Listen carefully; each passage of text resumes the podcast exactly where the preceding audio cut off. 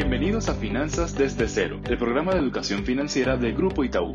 Mi nombre es Pedro Gil y durante este espacio haremos más comprensibles diferentes conceptos que pueden resultar un poco confusos, pero son muy importantes para todos. Sin más preámbulos, empecemos.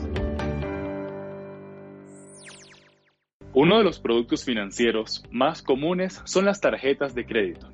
Sin embargo, existen confusiones respecto a cómo funcionan y qué diferencia tienen frente a otros productos.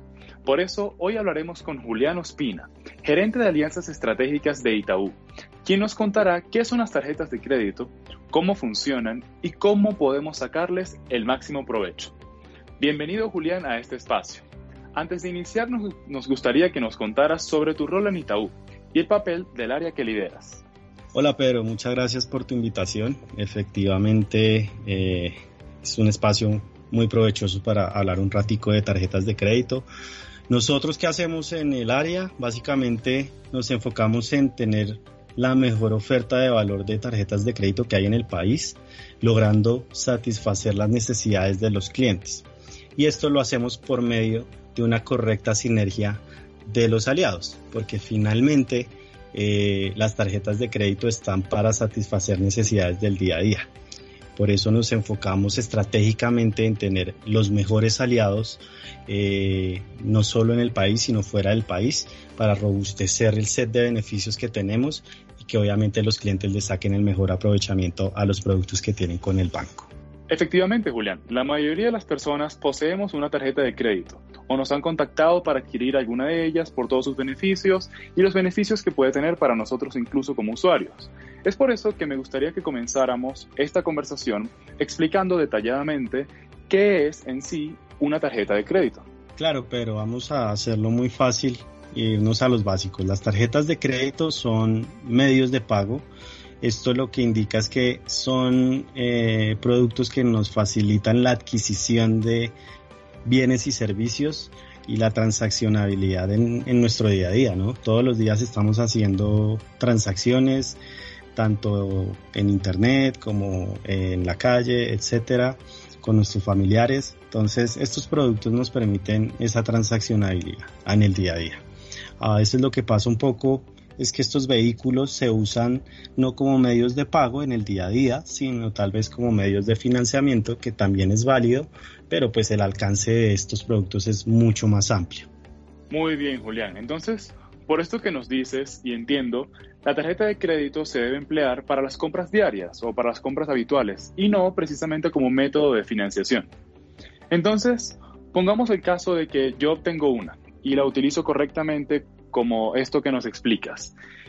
Entonces, ¿cuáles serían las ventajas que yo tengo como cliente al emplearla, al, usar la tarjeta de crédito en sustitución de otros medios de pago? Necesitaría tres grandes beneficios, dos que tienen que ver pues con todos los productos y uno más asociado allá la oferta de valor de los mismos.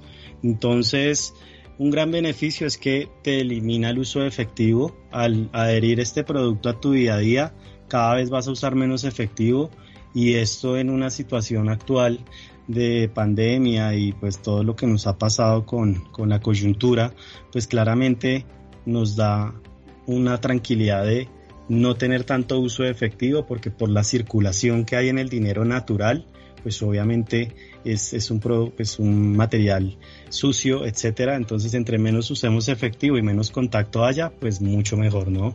Dada la situación actual. El segundo beneficio tiene que ver con el score de crédito o lo que llamamos un historial crediticio para las personas. Esto es súper importante para todos nosotros en nuestro día a día y para todo nuestro ciclo de vida a nivel de las etapas en las que estamos atravesando. Nosotros debemos garantizar tener un score o un historial crediticio bueno porque con esto tenemos acceso a además vehículos financieros. Y las tarjetas de crédito, por lo general, son esa primera, eh, de cierta manera, es como ese primer acceso que yo tengo al sector financiero y nos permiten ya empezar a tener un score de crédito o un historial de crédito que más adelante nos va a servir para materializar algún proyecto, ya sea una vivienda, un vehículo, un viaje, etcétera. Y el tercero que menciono tiene que ver ya con la oferta de valor y son los planes de lealtad que por lo general las tarjetas de crédito traen consigo. Cuando yo hago una compra y uso efectivo, pues no voy a tener un beneficio eh, o tal vez si lo hago con otro medio de pago. Lo que traen por lo general casi todas las tarjetas de crédito son sus planes de lealtad y en ese sentido pues te puedo recalcar tres esquemas que se manejan que son muy válidos. Tiene que ver con la acumulación de millas, eh, una persona que le da un adecuado uso a estos medios de pago, a estas tarjetas, pues en un año puede tener millas suficientes para viajar con su familia, ¿verdad? Cosa que no hubiera hecho con el efectivo o también hay algunas modalidades como el tema de devolución de efectivo por compras en algunos comercios, esa modalidad se llama el cashback, eh, que es una devolución de efectivo que te doy para incentivar tu compra. Y eh, están por el otro lado los puntos, que si bien es cierto son planes de lealtad válidos, no tienen tanta, ah, de cierta manera, tanta... Eh, aceptación por los clientes, no tienen como tanto eh, profundidad y no tienen un valor percibido tan alto, ¿no? Como las otras dos. En este caso, para el Banco Itaú, nosotros tenemos unos planes de lealtad dirigidos y que tienen una alta aceptación para las personas. En ese sentido, tenemos un tema de acumulación de millas para que pues ah, después podamos tener estos viajes por esos usos recurrentes que le doy al producto.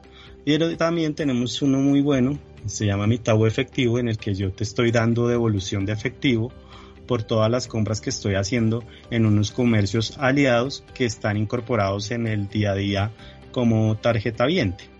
Entonces te cierro la respuesta con, como con esos tres beneficios generales que hay actualmente. Muy bien, entonces tal parece ser con todos estos beneficios que nos mencionas que tener una tarjeta de crédito no es algo tan negativo como algunas personas pueden llegar a asegurar. Hablando precisamente de este tema, de lo que se puede llegar a considerar como algo negativo o no tan beneficioso, tengo entendido que poseer una tarjeta de crédito implica un costo. Me refiero a lo que se llama la cuota de manejo. Y es por esto que muchas veces ciertas personas deciden no adquirirla. Sin embargo, me gustaría saber, y seguramente a toda nuestra audiencia también, en verdad, en qué consiste esta cuota de manejo. Perfecto, muy buena pregunta, Pedro. Y tiene mucho que ver con, como con los mitos y tal vez esa, esa no, no aceptación de las tarjetas de crédito por los cobros de comisiones llamados cuotas de manejo. Esta es una política completamente discrecional en los bancos. Cada banco define cómo tiene su política de manejo de cobros de comisiones, eh, en este sentido las cuotas de manejo. Y cada banco define cómo las cobra. Hay bancos que eh, te exoneran seis meses, un año, te hacen cobros trimestrales, etcétera. Pero también hay otras modalidades un poco más transparentes con los clientes, porque sabemos que es un cobro que a veces se percibe oculto y que no es tan deseable.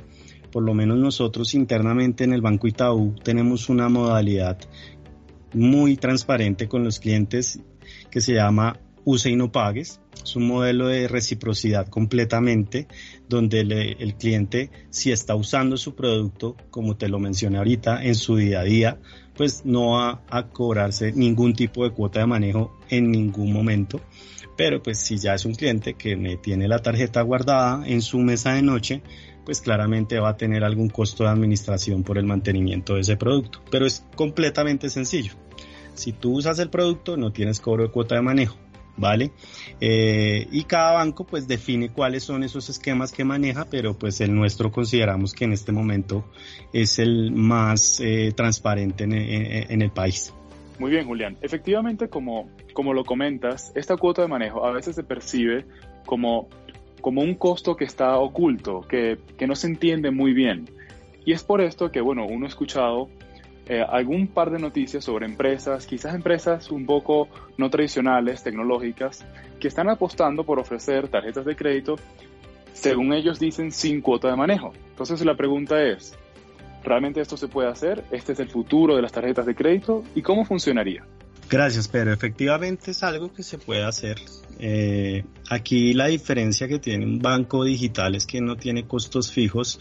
Un banco tradicional, grande, por lo general su estructura de costos fijos es muy, muy amplia, paga oficinas, eh, paga eh, una serie de gastos para el mantenimiento de los productos, arriendos eh, y otro pago fuerte que hay que genera que las cuotas de manejo existan es hacia la transaccionabilidad. O sea, hoy en día tenemos dos redes, Banco y Redeban, ellas le cobran a los bancos por el uso de los productos y esto pues se tiene que pagar obviamente y esto pues lo pagan todos los bancos. Entonces también hay unos costos que los bancos se tienen que asumir para pues darle un mejor servicio a sus clientes como este tema del acceso a, las redes como RDAN o Credibanco o las pasarelas de pagos que son pues digitales y también, obviamente, las franquicias, ¿no? Las tarjetas de crédito tienen una franquicia por lo general y esto también tiene pues unos costos. Entonces, cuando uno tiene todos estos costos y tiene una estructura aparte de oficinas, eh, de personal muy grande, de arriendos, etcétera, pues obviamente tienes que generar unos ingresos.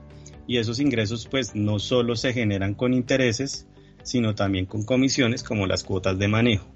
Entonces, al futuro seguramente sí se pueden abolir, porque claramente un banco digital no tiene todos estos costos fijos, así que pues es más eficiente en su estructura de, de, PIG, ¿verdad? Eh, por eso un banco tradicional le va a costar tanto quitarlas, ¿sí? Un banco grande que ya tiene un ingreso, eh, cuota de manejo mensual, pues le va a costar un tiempito, pero el futuro es para allá y se puede hacer en la medida que los bancos se vuelvan más digitales. Muy bien, Julián. Muchas gracias. Entonces, ya para ir cerrando, eh, nos has comentado, has mencionado que es necesario usar de forma responsable una tarjeta de crédito, especialmente si queremos obtener algunos de sus tantos beneficios. ¿Podrías darnos algunos consejos sobre cómo sería este uso responsable? Claro que sí. Pues mira, esto, esto es muy claro. a veces es pues uno lo siente tan como tan tan sencillo, pero para las personas no es tan claro y es muy importante hacer énfasis. Las tarjetas de crédito es un vehículo financiero y no son una extensión de los ingresos o del salario de las personas. Eso indica que el manejo debe ser responsable. ¿Cuál debería ser el manejo adecuado que uno le dé a un producto de estos? Básicamente, uno no debería financiar las compras que uno hace el día a día. O sea, es difícil que uno financie el mercado, que uno financie el colegio del hijo, que uno financie la ida al a, restaurantes. Este tipo de, de, transacciones que son de mi cotidianidad, pues no deberían por lo general diferirse o, o, hacerse por compras a plazos, porque finalmente el otro mes voy a tener el mismo hábito, voy a tener que salir a comer, salir a pagar el colegio. Entonces, en la medida que uno financie las compras del día a día, pues se le va a ir quedando como una bola de nieve y eso de cierta manera al final no va a dar un buen resultado. Entonces, mi consejo es que las compras del día ojalá sean del día a día y todo lo que tiene que ver con compras que son lujos o gustos o compras planeadas como un televisor, un smartphone, eh, un viaje, eh, ropa, este tipo de compras que no son de todos los meses, seguramente sí son sujetas a financiarse y así pues las personas van a tener un balance más adecuado de su flujo de caja. Muy bien, creo que hablo en mi nombre y en el de todos nuestros oyentes cuando digo que estos consejos, toda esta información, nos van a ser muy útiles a partir de hoy. Julián, muchísimas gracias por tu tiempo, por comentarnos sobre el funcionamiento de las tarjetas de crédito y sobre todo por habernos hecho comprender que estas no son lo peor del mundo, sino que pueden ser una gran ayuda y un buen producto financiero cuando se usa de manera responsable y consciente. Claro que sí, Pedro, gracias a ti por la invitación, espero haber resuelto varias dudas. Igual coincido, hay muchos mitos sobre los productos de las tarjetas de crédito. Espero que pues los hayamos resuelto en esta pequeña charla. No olvides que las finanzas no tienen por qué ser aburridas y mucho menos complicadas. En Finanzas desde cero te guiaremos con gusto en este interesante mundo del dinero. Recuerda seguirnos en nuestras redes para enterarte de todas nuestras novedades y próximos capítulos. Recuerda, en Itaú, todo lo hacemos por ti.